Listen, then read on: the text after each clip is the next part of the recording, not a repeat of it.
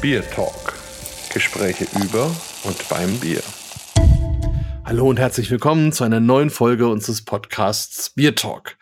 Heute wieder eine ganz spannende Reise. Wir gehen über den großen Teich, wir gehen in die USA, wir gehen nach Tennessee, wir gehen nach Memphis und treffen dort einen echten Schwaben. Fabian Beller, da bin ich schon sehr gespannt, was er uns zu erzählen hat. Erstmal, Fabian, schön, dass du da bist, dass du so früh aufgestanden bist für uns und ähm, vielleicht stellst du dich unseren Hörern ganz kurz selber vor. Ja, hallo, äh, ich bin Fabian Beller, bin geboren im schönen Biberach an der Riss im Schwabenland äh, bin da groß geworden, habe dann nach dem Abitur entschieden, Braumeister zu werden.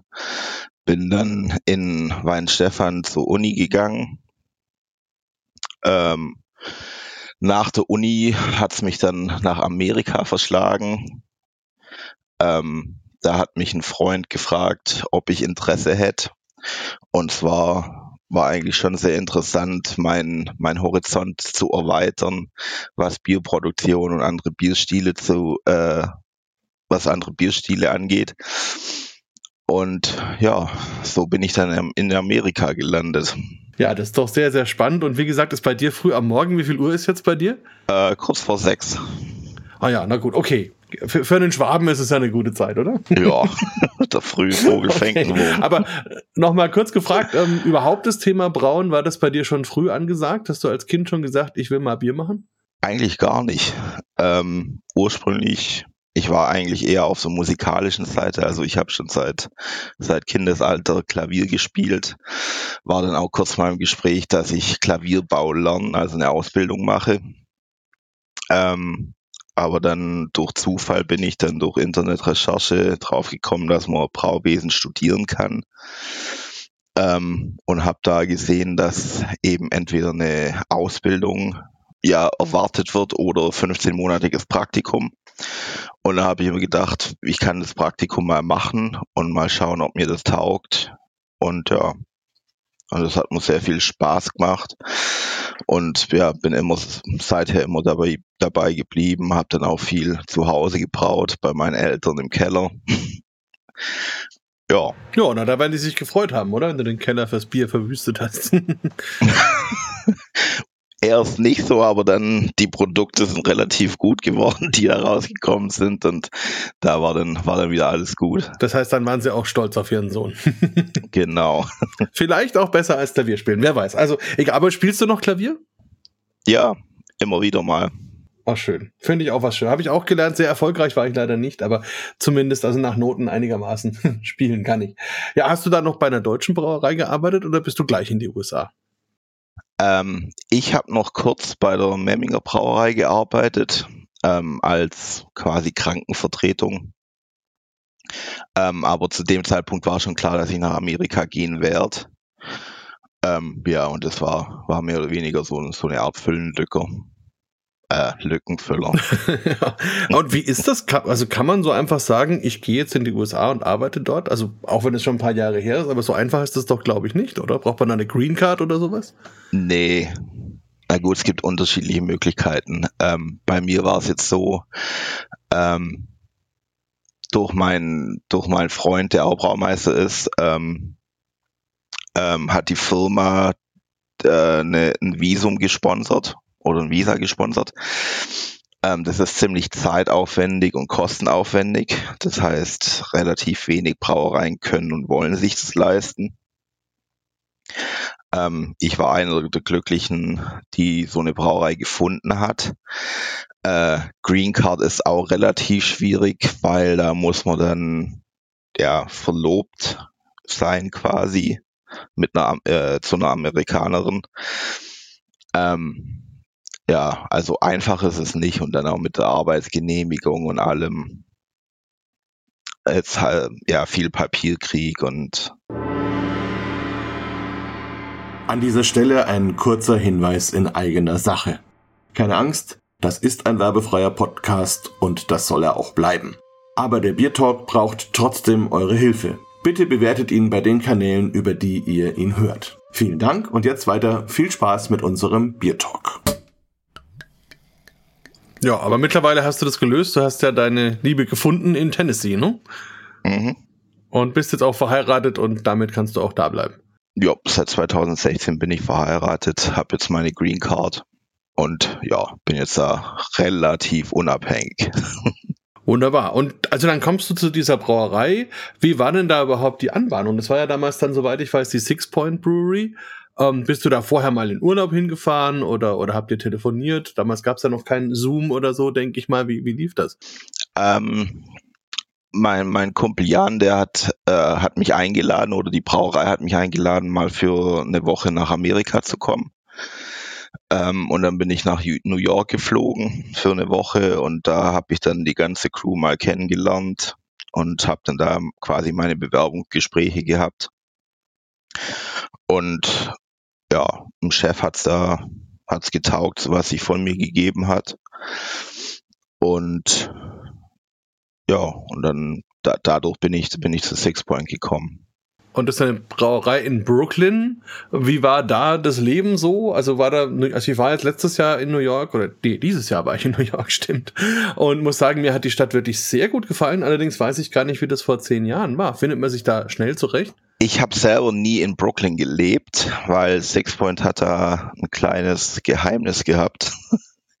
ähm, Sixpoint hat die Brooklyn äh, Brauerei gehabt, wo sie auch viele Biere produziert haben. Die meisten Biere da waren aber eher lokal für New York Markt und äh, die haben keinerlei Dosenabfüllung da drin gehabt. Ähm, und die meisten Biere, die man so im Laden kaufen konnte aus Dosen und so, die sind äh, außerhalb produziert worden. Also quasi Lohnabfüllung. Und was hast du dann gemacht, dann bei dieser anderen Brauerei dafür gesorgt, dass die Biere gemacht werden, oder wie? Genau, und ich und zwei andere waren dann immer bei der anderen Brauerei in Pennsylvania erst und dann später auch in Memphis, äh, haben da, da die ganze Produktion überwacht, um halt sicherzustellen, dass die Biere nach Six Point Qualitätsstandards produziert worden sind. Ah, das heißt also, du bist dadurch schon nach Tennessee gekommen, sozusagen. Genau. Und dann haben sich Gespräche ergeben zu Wiseacre oder wie lief das dann? Ähm, das war eigentlich ganz witzig. Ähm, nach rund zwei Jahren hat sich einfach ja meine Idee von von von qualitativ hochwertigen Bieren und Six Points Idee von qualitativ hochwertigen Bieren hat sich irgendwie auseinandergelebt. Und ich wollte dann einfach nicht mehr für Six Point arbeiten.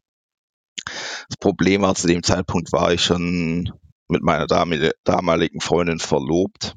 Ähm, und da hat es dann für uns halt geheißen, entweder wir brechen das Ganze ab, weil Arbeits- und Aufenthaltserlaubnis war zusammen ver äh, verbunden. Oder wir gehen halt die, die Green Card äh, Raute und ich suche mir einen anderen Job und ähm, aber es hat trotzdem geheißen, dass ich, dass ich erstmal für ein paar Monate wieder zurück nach Deutschland musste. Und dadurch habe ich mir dann eben eine Brauerei in Memphis gesucht. Und dann habe ich mir so die Bierlandschaft in Memphis angeguckt und eigentlich die einzige Brauerei, die für mich da in, Frage gekommen ist, war, war Wisecker. Äh, einfach von der, von der Infrastruktur, von der Größe ähm, und eigentlich relativ ungewöhnlich habe ich einfach mal meinen Lebenslauf an info at Wisecker geschickt und circa zehn Minuten später hat mein Telefon geklingelt.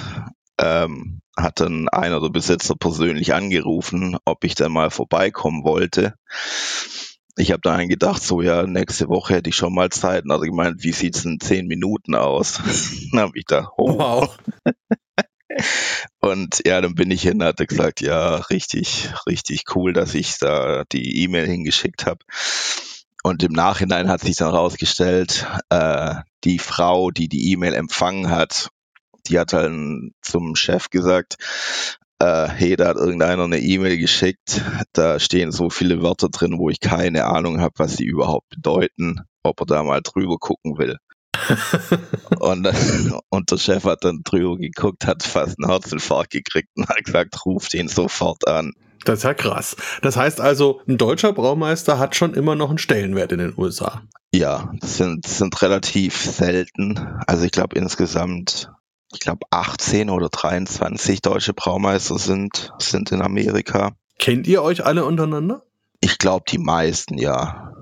Aber man trifft sich jetzt nicht regelmäßig oder so. Leider nicht, nö. Gibt es ein paar in deiner Nähe? Nee. Ost- und Westküste, ja. Und dann ähm, habt ihr euer Gespräch, das war alles positiv und dann musstest du trotzdem erst nochmal zurück nach Deutschland und mhm. bist dann aber wieder hingekommen sozusagen. Genau. Ich muss dann fünf Monate, fünf Monate hat es gedauert, bis dann äh, der ganze äh, ja, Verlobten-Visa-Antrag durchging und ich dann mein, meine Erlaubnis wieder gehabt habe, zurück nach Amerika zu kommen. Und dann bin ich wieder zurück nach Memphis geflogen. Was hast du so lange mit deiner Verlobten gemacht? Hast du die mal mitgenommen, mir Deutschland gezeigt? Oder war die gewartet brav zu Hause? Die hat gewartet, weil äh, Flüge sind relativ teuer und dann natürlich ein Einkommen war weg und ähm, ja, wir haben halt gesagt, wenn es dann länger als ein halbes Jahr dauert, äh, kommt sie mich mal besuchen. Aber wir haben Glück gehabt, dass es nur fünf Monate gedauert hat. Ähm, und ja, ich war die meiste Zeit beschäftigt mit irgendwelchen Behördengängen und Arztbesuchen für die ganze, für die ganzen Unterlagen, die man da braucht. Also langwe langweilig ist man da auch nicht geworden. Ja, und es ist ja auch so ein gewisser Test irgendwie auch, ob das alles passt. Sehr schön. Und genau. Ja, wenn du uns Weißsäcker mal vorstellst. Also erzähl uns doch mal ein bisschen, dass die Hörer sich vorstellen können, was ist das für eine Brauerei, was machen die für Biere, was ist die Idee, wie, wie schaut's da aus, dass man sich da mal so ein bisschen Bild machen kann. Wiseacre ist jetzt, äh, dieses Jahr haben wir unser zehnjähriges Jubiläum. Also ist vor zehn Jahren gegründet worden ähm, von zwei Brüdern.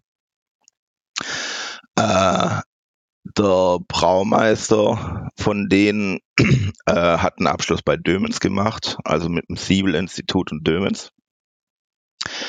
Äh, angefangen haben sie in einer kleineren Brauerei, äh, haben dann 25 Barrel äh, System gehabt, äh, haben dann ganz klein mit 20 oder ja 20 20 Barrel Tanks angefangen, haben dann noch 40 Barrel Tanks dazu gekauft, dann irgendwann mal auf 80 Barrel Tanks aufgestockt und äh, das Wachstum ging schneller, als sie eigentlich erwartet hätten.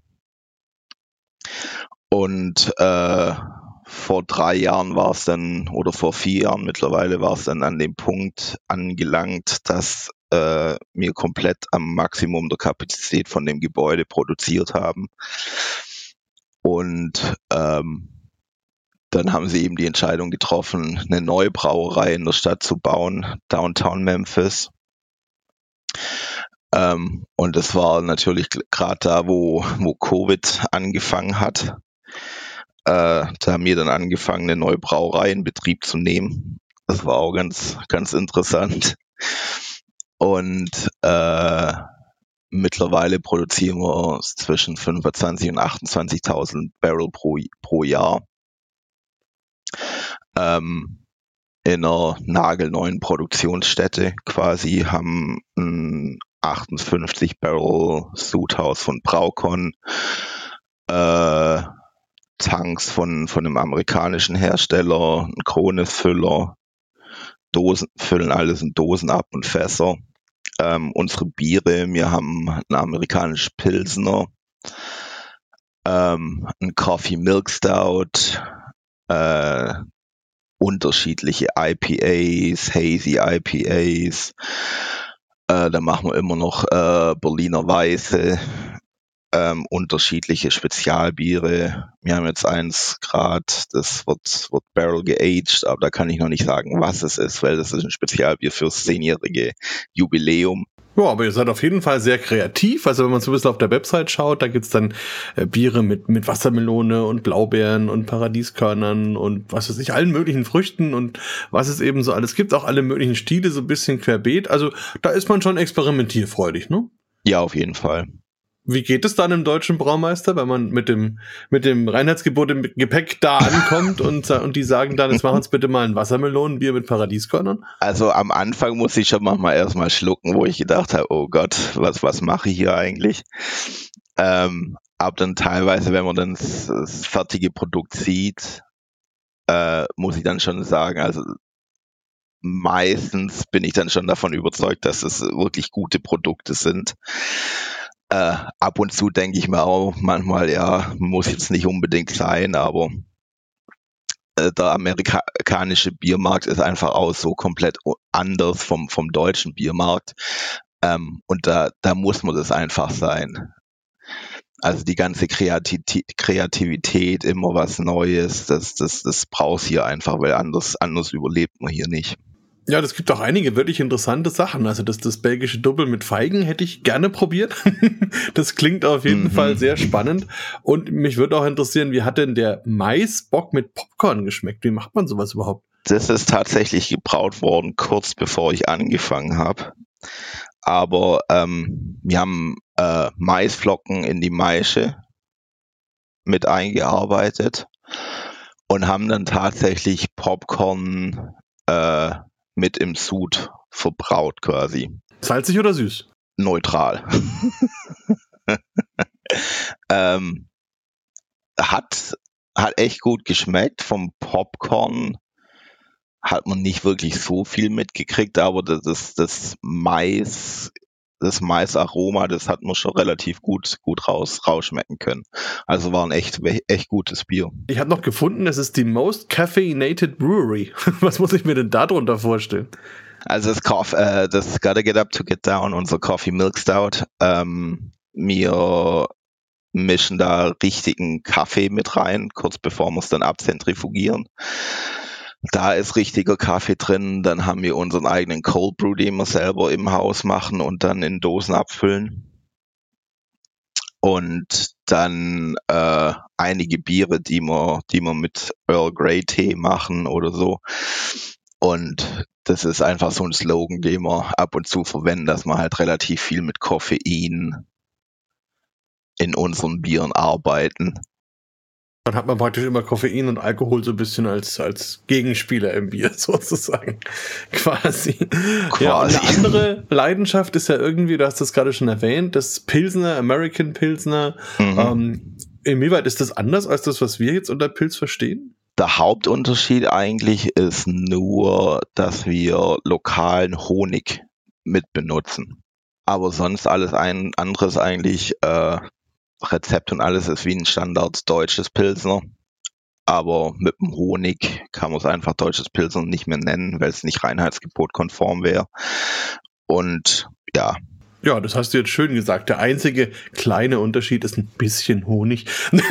also da hätten sich jetzt wahrscheinlich bei einigen klassischen deutschen Braumeistern schon sämtliche Nackenhaare aufgestellt. Wobei ich mir vorstellen kann, dass das eigentlich schön ist. Also ich habe ja öfters bei, bei Pilsern, wo auch mit dem Malzkörper schön gearbeitet wird, ja auch eine mhm. leichte Honignote, kann ich mir gut vorstellen. Ähm, wie reagiert das Publikum da drauf? Ist, ist das zum Beispiel so ein Evergreen bei euch im Sortiment? Das ist eigentlich das, das Bier, das wir am meisten verkaufen. Das ist fast 40 Prozent von unserem Gesamtabsatz. Ich glaube, die meisten Leute, wenn man es ihnen nicht sagt, schmecken es gar nicht raus, weil sie einfach auch nicht drauf achten. Ähm, wenn man drauf achtet, glaube ich, spielt der Honig eine, eine wirklich schöne Rolle in der wie du schon gesagt hast, in der, in der Komposition zwischen Malzkörper, dann ein bisschen die würzige florale Hopfennote und dann eben das, das, das florale vom, vom Honig, das, das, das rundet es einfach nochmal, nochmal ein bisschen mehr ab. Bist du dann verantwortlich für die Entwicklung und Weiterentwicklung von den Bieren oder habt ihr da ein Team? Wie läuft das ab?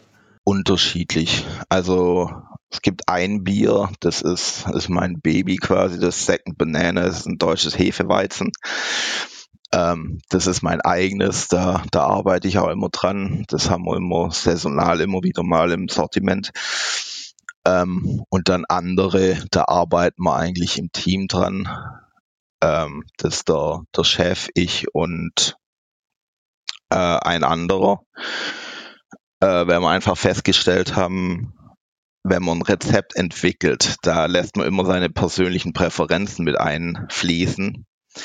Und äh, die anderen zwei, die mögen immer richtig trockene Biere, so, so weit ent, äh, entfermentiert wie möglich, also mit viel, äh, mit wenig Restextrakt. Und ich mag eher ein bisschen mehr malzigere Biere. Und wir haben halt festgestellt, wenn man die ganzen Einflüsse einspielen lassen, ähm, kommen einfach deutlich bessere Biere raus, wie wenn einer ein Rezept äh, ganz alleine macht. Also dann quasi so ein Pool mit Brainstorming, wie man, wie man halt ein Bier besser machen könnte, wie wenn es einer alleine machen würde. Wobei ich mir gut vorstellen kann, dass das bei dem Hefeweizen schon Sinn macht, dass du das unter deine Fittiche nimmst, weil das ja so ein Bierstil ist, den muss man halt können oder nicht. Und, und da habe ich schon viele, viele komische Beispiele probiert, sagen wir mal so. Aber da ist keine Banane drin, oder? Das ist äh, in dem Fall ein klassisches Weizen. Ein klassisches auch. Auf einer Tour mal hat mich eine Frau gefragt, welche, welche Bananensorte wir denn für das Bier verwenden. Da war ich dann erstmal ein bisschen perplex auf die Frage. Aber ja, nee, da sind keine echten Bananen drin. Ähm, und jetzt demnächst ist ja wieder Zeit fürs Oktoberfest. Da habe ich gesehen, ihr macht da auch ein Bier. Ihr nennt das Gemütlichkeit. Das ist schon mal schön. Mhm. Ähm, wird das auch irgendwie zelebriert? Also gibt's, kann ich mir dann vorstellen, dass da in Memphis dann so ein kleines bayerisches Bierzelt steht? Oder wie, wie schaut sowas aus? Wir haben jedes Jahr ein Oktoberfest bei Wiseacre. Ähm, es ist jetzt nicht wirklich ein ein Bierzelt. Äh, in unserer alten Brauerei, da haben wir eigentlich den ganzen Sommer oder das ganze Jahr über ein kleines Zelt. Das wird dann schon ein bisschen dekoriert mit bayerischen und deutschen Fahnen. Und wir haben dann auch so eine, so eine kleine, so eine kleine Band, die dann immer wieder mal so ein paar deutsche Lieder spielt. Und dann auch so die klassischen, die klassischen Dinger, so, so Bierkrug stemmen und so wird dann gemacht das machen wir schon, ja. Oh, und wie kann ich mir das überhaupt vorstellen? Ist das so ein, so ein Taproom, wie man das aus Amerika auch kennt? Also sehr bunt, sehr viele verschiedene ja, Plakate und, und Biersorten, natürlich viele Tabs, ähm, Musik vielleicht im Laden. Wie, wie ist das so? Also gerade in Memphis ist ja doch bestimmt ähm, viel Emotionen und viel, viel Remi-Demi dabei, oder? Da haben wir zwei. Also in uns, in der alten Brauerei was heißt alte Brauerei, also in der, in der ursprünglichen, wir nennen sie immer OG, der Original Gangster, ähm, da haben wir einen Taproom, der ist eher, der ist ziemlich gemütlich gehalten, also viel Holz, ein bisschen dunkler, also so eine, ja, so eine, so eine Dive Bar quasi fast schon. Und da sind ja halt so ein kleiner Merch, Merchandise-Stand ist da drinne und die ganze die ganze Kunstdrucke, wo von unsere Etiketten sind, sind aufgehängt. Und äh, da haben wir einen Schallplattenspieler drin, wo dann Musik gespielt wird. Und Musik wird schon immer gespielt, aber das ist eher ein bisschen gemütlicher gehalten. Und dann der neue Taproom Downtown, da haben wir auch eine Küche mit dran, äh, wo zwei lokale Chefs, die auch in Italien mal studiert haben, ähm, die machen da Pizzas und ganz unterschiedliche Barfoods und so. Und das ist relativ, ja, grelle Farben, bunte Farben, viel Glas, hell ähm, und auch Musik natürlich. Und äh, also komplett, komplett unterschiedliche Stile und aus, das sieht man aber auch am Publikum, ist komplett, komplett unterschiedlich. Eine schöne Sache noch, ich habe auf der Homepage entdeckt, da gibt's ja auch Bilder vom Team. Und wenn man sich dein Bild anschaut, dann steht drunter The German Cowboy und man sieht dich mit einem Banjo in der Hand und einem Cowboy-Hut. Woher kommt das? Das ist eine, eine relativ, na, so lange ist die Geschichte nicht. Äh, als ich nach Memphis gezogen bin, ähm, habe ich natürlich wieder versucht, äh, Anschluss zu finden, Freunde zu finden. Und äh, was hier im Süden relativ beliebt ist, ist Four-Wheeler fahren, also so, so Quads, ATVs, äh, was man hier unten auch Mudden nennt, also durch den Schlamm fahren. Und da habe ich dann einen in der, in der anderen Brauerei mal gefragt, was, was die so am Wochenende machen. Und da hat er mir davon erzählt. Da habe ich gedacht, das klingt eigentlich ganz spaßig und habe ihn gefragt, ob er mich mal mitnehmen wird. Hat er dann auch gemacht. Und dann, ja, einen Monat später habe ich mir so ein Ding selber gekauft gehabt, einen gebrauchten. Und dann eines Tages sind wir nach Mississippi gefahren, alle zusammen, äh, haben dann unsere Maschinen abgeladen, hinten drauf ein Cooler mit, mit Bier und Getränke. Und dann sind wir halt den ganzen Tag da durch den Dreck rumgefahren war heiß, wie, also war echt heiß an dem Tag, ich glaube über 40 Grad. Und dann irgendwann sind wir mal an, so einen kleinen Bach gekommen. Und alle anderen hatten Badehosen an. Nur ich war der Einzige mit Jeans. Und dann mir ist mein eigenes Bier ausgegangen und dann irgendwann habe ich gedacht, mir ist jetzt das auch egal, bin dann mit komplett mit Jeans in den Bach reingesprungen. Dann hat mir irgendeiner eine Dose Bush Light in die Hand gedrückt und dann habe ich noch ein bisschen Kautabak im Mund gehabt. Und dann irgendwann hat mein Kumpel guckt mich so an und meint so zu seinem Onkel, mal so, oh mein Gott, guck mal, was ich hier angerichtet habe. Mal so, ja, was ist passiert? Ich glaube, ich habe einen German Redneck kre kreiert. Und die haben, die von Wiseek haben das ein bisschen umgeformt von German Redneck zu German Cowboy.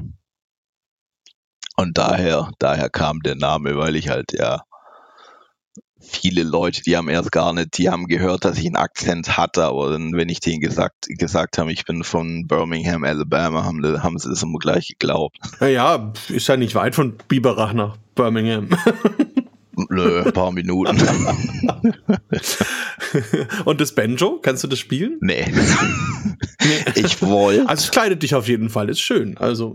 Ich hab's immer noch und ich wollte es auch lernen, aber von, von Tasten auf äh, Seiteninstrument äh, ist nicht so einfach, wie ich mir das vorgestellt habe. Ich spiele Akkordeon und einen Haufen andere Instrumente, aber, aber Banjo, da, das habe ich noch nicht hingekriegt und für Unterricht hat mir bisher noch die Zeit gefehlt. Das heißt aber, du bist musikalisch auch aktiv dort irgendwie in Gruppen oder, oder mal alleine oder so? Alleine zu Hause für mich. Okay, vielleicht noch ein bisschen zum amerikanischen Biermarkt, auch bei dir jetzt mal vor Ort in Tennessee. Ähm, hat sich da was getan, jetzt gerade auch so nach der Pandemie? Wie, wie verändern sich da vielleicht die Leute, vielleicht auch die Geschmäcker, vielleicht auch das Verhalten? Ähm, wie, was würdest du sagen? Wie, wie ist da momentan so der Stand der Dinge? Ähm, hat sich stark verändert. Also Memphis ist eigentlich witzig, die sind eigentlich ungefähr zehn Jahre hinterher vom Rest von Amerika.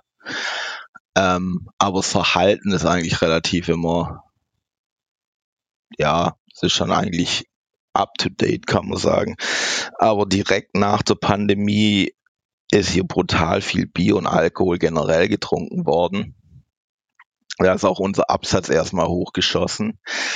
Ähm, das hat sich jetzt ein bisschen relativiert, auch mit der Inflation, äh, die wir momentan haben. Leute, die geben nicht mehr so viel aus für für Bier und natürlich auch unsere, unsere Preise für Roh, äh, Rohstoffe sind gestiegen, alles ist teurer geworden. Äh, manche Biere, da muss man entweder die Preise erhöhen oder manche Biere muss man komplett aus dem Sortiment nehmen, äh, weil wir einfach Geld verloren hätten, wenn wir die produziert hätten.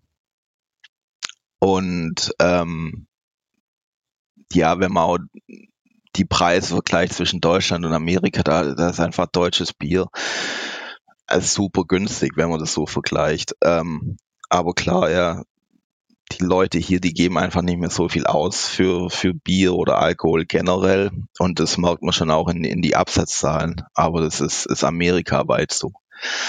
Und vom Verhalten direkt nach der Pandemie äh, ich habe irgendwie das Gefühl gehabt, den Leuten war egal, was es war, Hauptsache es hat geballert. Also die meisten Biere, die wir gehabt haben, waren 6, 7, 8, 9 Prozent. Je höher, desto besser. Und äh, je größer die Dosen, desto besser. Und die Leute haben das gekauft, als gäbe es keinen Morgen. Und jetzt mittlerweile geht's, äh, geht der Trend eigentlich eher wieder zu, zu leichteren Lagerbieren. Ähm, wo man dann auch wieder mehrere davon trinken kann, ohne gleich komplett über den Jordan zu sein. Ähm, ja, also so sieht momentan, momentan der Trend bei uns eigentlich aus. Und wie ist es mit alkoholfreien Bieren? Macht ihr sowas? Kommt sowas? Ich würde es gern machen, aber momentan ist einfach die Investitionskosten, die damit verbunden werden, ähm, können wir momentan nicht tragen. Ich denke, es wird kommen. Es gibt in Georgia, glaube ich, eine Brauerei, äh, Athletic Brewing.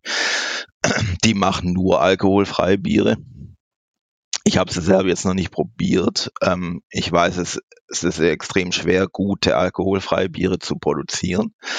Ähm, aber ich denke, es wird auch in Amerika früher oder später dazu kommen, dass das äh, dass es wesentlich mehr alkoholfreie Biere geben wird, als es momentan gibt. Ja, und letzte Frage. Wir waren ja zusammen in Nashville, da warst du ja auch bei der CBC. Ähm, was hast du denn da so aufgenommen an Stimmungen von den Brauern, auch so aus ganz Amerika? Ähm, wie, wie, denkst du, geht's der Branche an sich gerade? Ähm, ich glaube, die Branche an sich, ich will nicht sagen leidet, aber klar hat schon ein bisschen Dämpfer gekriegt dieses Jahr, weil einfach bei allen der, der Absatz ein bisschen runtergegangen ist. Aber ich glaube, die Stimmung war immer noch gut. Ähm, Habe auch viele interessante Informationen aus Nashville mitgenommen, gerade zum, zum Konsumverhalten von, von der neuen Generation und auch der, die unterschiedliche Kundschaft, die wir zu erwarten haben, also vor allem in Amerika, also weg vom, vom klassischen 30 bis 50-jährigen weißen Biertrinker zu immer mehr ähm, ja hispanischen und ja also einfach die Kundschaft, die die die es wird im die die Kundschaft wird immer bunter und und und anders was, was, was eigentlich schön zu sehen ist, dass es, dass es mehr Leute zum, zum Bier bringt. Aber klar, man muss, muss, muss eben auch beein, mit, mit beeinflussen, dass, oder muss das eben auch in, in seine Biere mit berücksichtigen, dass man eben die Geschmäcker auch trifft.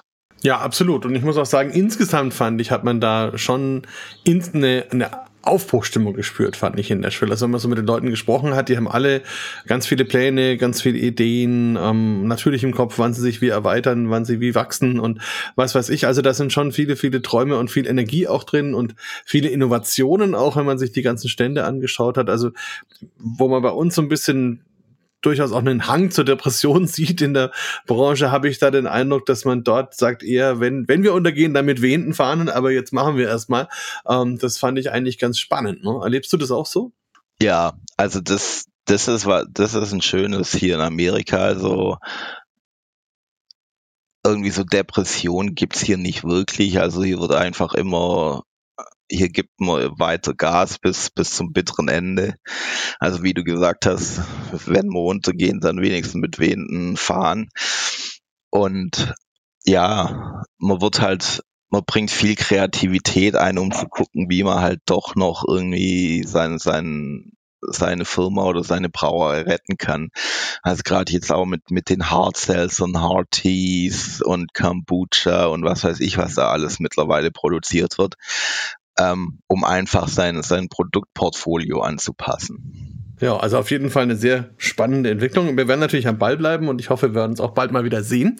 Äh, für heute auf jeden Fall vielen, vielen Dank für deine Zeit und äh, für das frühe Aufstehen und ähm, für den kleinen Einblick, den du uns gegeben hast in deine Welt. Und ja, noch eine, wie gesagt, eine schöne Zeit, viel Erfolg und hoffentlich bis bald persönlich wieder in den USA.